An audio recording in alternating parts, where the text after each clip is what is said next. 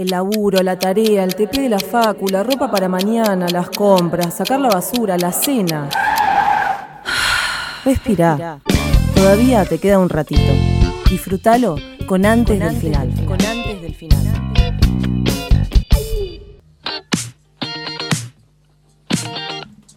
2026 antes del final del aire hasta las 21 horas. Y también, después de mu- muchas, varias, varias semanas sin su presencia en nuestra mesa, tenemos el honor de recibir y de ser informados por la queridísima Sarodelo. ¿Cómo están? Me siento muy halagada. Muchas gracias Merecido. por no echarme Merecido. de este programa. No, no. Las ausencias. Te, te vas a quedar libre, vas a tener que rendir, pero bueno. Qué harta, qué harta que estoy. Eh, bien, bueno, la última vez que yo estuve acá, que fue hace un montón de tiempo, quizás ya no lo recuerden. No lo recordamos. Perdón, antes de arrancar mi columna le quiero mandar un enorme beso a mi amiga Eri, que me dijo que nos iba a escuchar. Eh, ella fue una de las que me informó cómo usar jengibre. Bien. Saluditos. Eh, así que le quiero mandar un mensaje gran, un beso grande a Eri. Bien, ahora sí, vamos a lo que les traje hoy. Cuando la última vez que estuve acá, hablamos eh, de. eh, no me acuerdo bien de qué hablamos, pero Julián me preguntó por la brecha salarial. Exactamente, vamos al punto, ¿no? Vamos al punto. Pasó tanto tiempo Sí. que hace tanto tiempo que no venís que ya no nos acordamos de qué No, mentira, hablamos de. mm, De la, de la mujer esta que había que, que, se había- divorció bien. Exacto. Sí, está, listo. Entonces, eh, como está subido a Spotify, así que paso el chivo a nuestro canal de Spotify. donde Después hay- del final o antes del final en Spotify ahí encuentran un montón de recortes maravillosos e incluso efemérides feministas con Salió de él. Exactamente. Bueno, entonces eh, les traje un poquito para que hablemos de, de brecha salarial. Sí. ¿Qué creen ustedes que es la brecha salarial entre los varones y las mujeres? Yo tenía entendido, puedo estar equivocado, que era en la ocasión que por un mismo trabajo a una mujer se le paga menos que un hombre. Bien, Pablo. Mm, y no me la voy a jugar tanto, voy a jugar lo mismo que dijo Julián. Bien.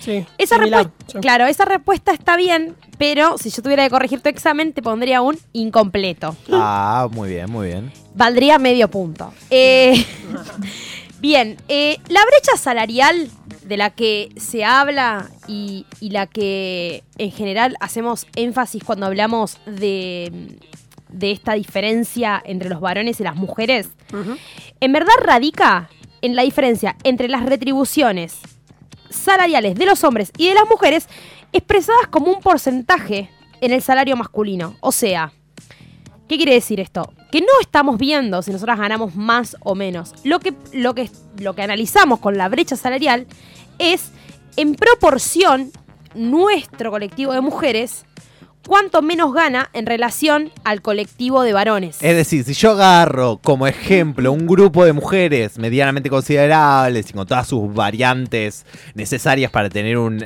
marco bastante amplio, Sí. y uno de varones con las mismas condiciones, y veo Sí. los sueldos de todas esas personas, el de varones probablemente sea más alto que el de mujeres. Exactamente. Y no solamente el salario, sino las condiciones de trabajo, Sí. sino eh, el precio por hora de ese trabajo y el tiempo que le dedicas a ese trabajo.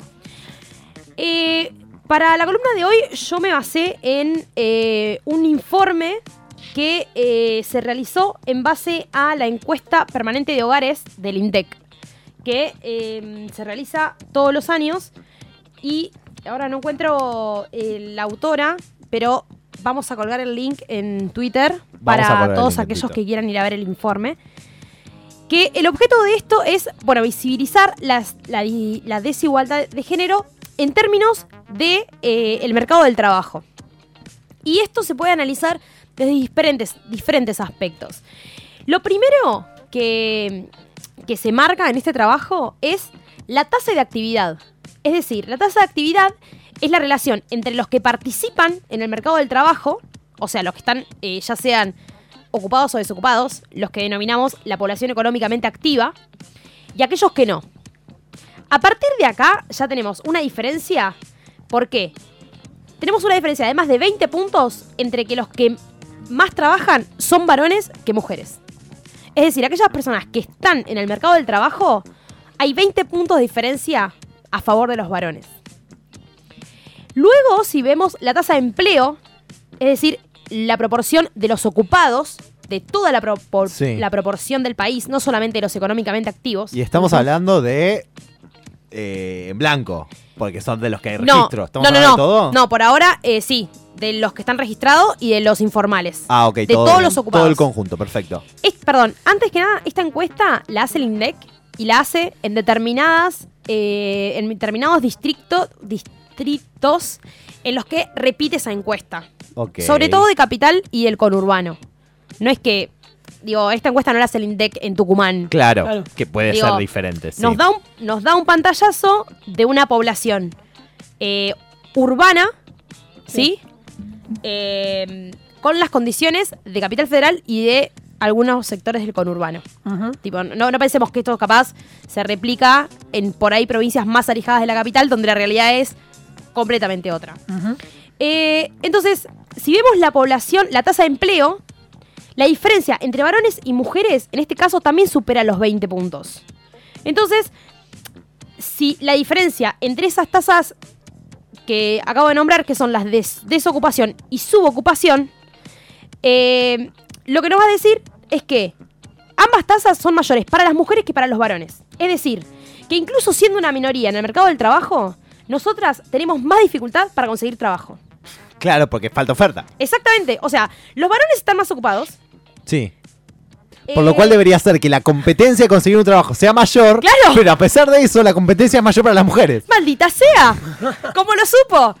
Exactamente.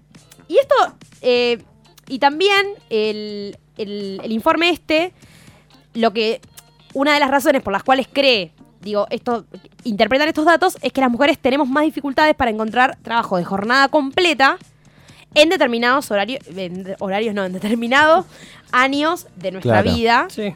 pues Tareas muchas de cuidado. mujeres, exactamente, Claro. quieren emprender la maternidad y demás.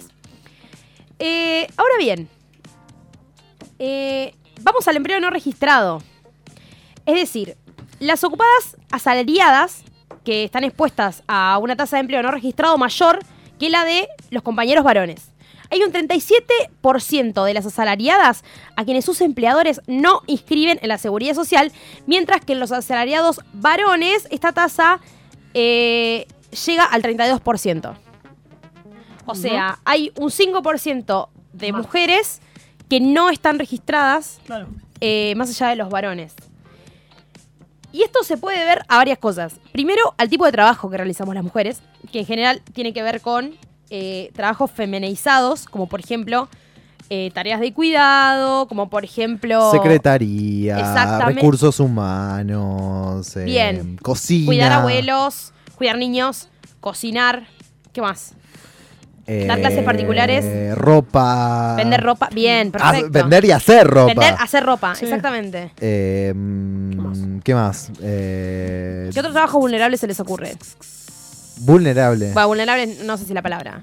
Eh, Pero digo, si pensamos en trabajos en los cuales tu empleador no te registra, para los varones, bueno, no voy a hablar con, con Julián porque Julián tiene un problema con su empleador, pero eh, saquemos el caso de Julián. Vos, Facundo, estás registrado, sí. ¿Vos estás registrado? Vos sos un, em- registrado sos un empleado en blanco, eso te ¿O está pagás preguntando. monotributo? Monotributo.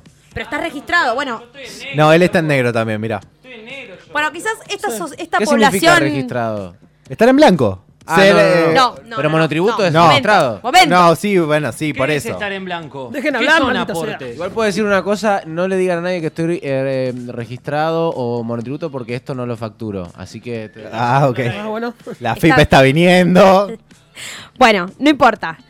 Eh, básicamente a las mujeres nos negrean más. Sí. Y también eso tiene que ver con el tipo de trabajo con el que hacemos. Eh, los varones hacen otro tipo de trabajos en los cuales necesitan estar registrados. No sé, pienso por ejemplo en el caso de la construcción. Es muy difícil no tener, digo, no, no voy a salir ahora a defender a Claro. Techín, Pero, pero hay situaciones de eh, inseguridad física, Claro. exactamente. donde vos no exactamente. podés tenerlo no registrado porque es muy probable que ocurra un accidente y si ese Exactamente. accidente ocurre y está en negro es más es problema. problema. Exactamente, más exactamente. Eh, bien, con respecto al acceso a los cargos jerárquicos, este dato a mí me, impresionó bastante.